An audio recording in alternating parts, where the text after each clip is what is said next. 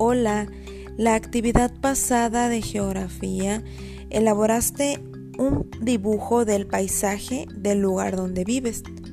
Te platico que las formas y alturas que tiene la superficie de la Tierra reciben el nombre de relieve. Hoy realizarás una actividad sobre las formas del relieve. Ponte atento. Actividad.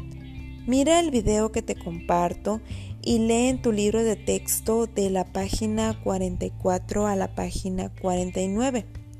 Después, resuelve la actividad de la página 46 de tu libro de texto Geografía.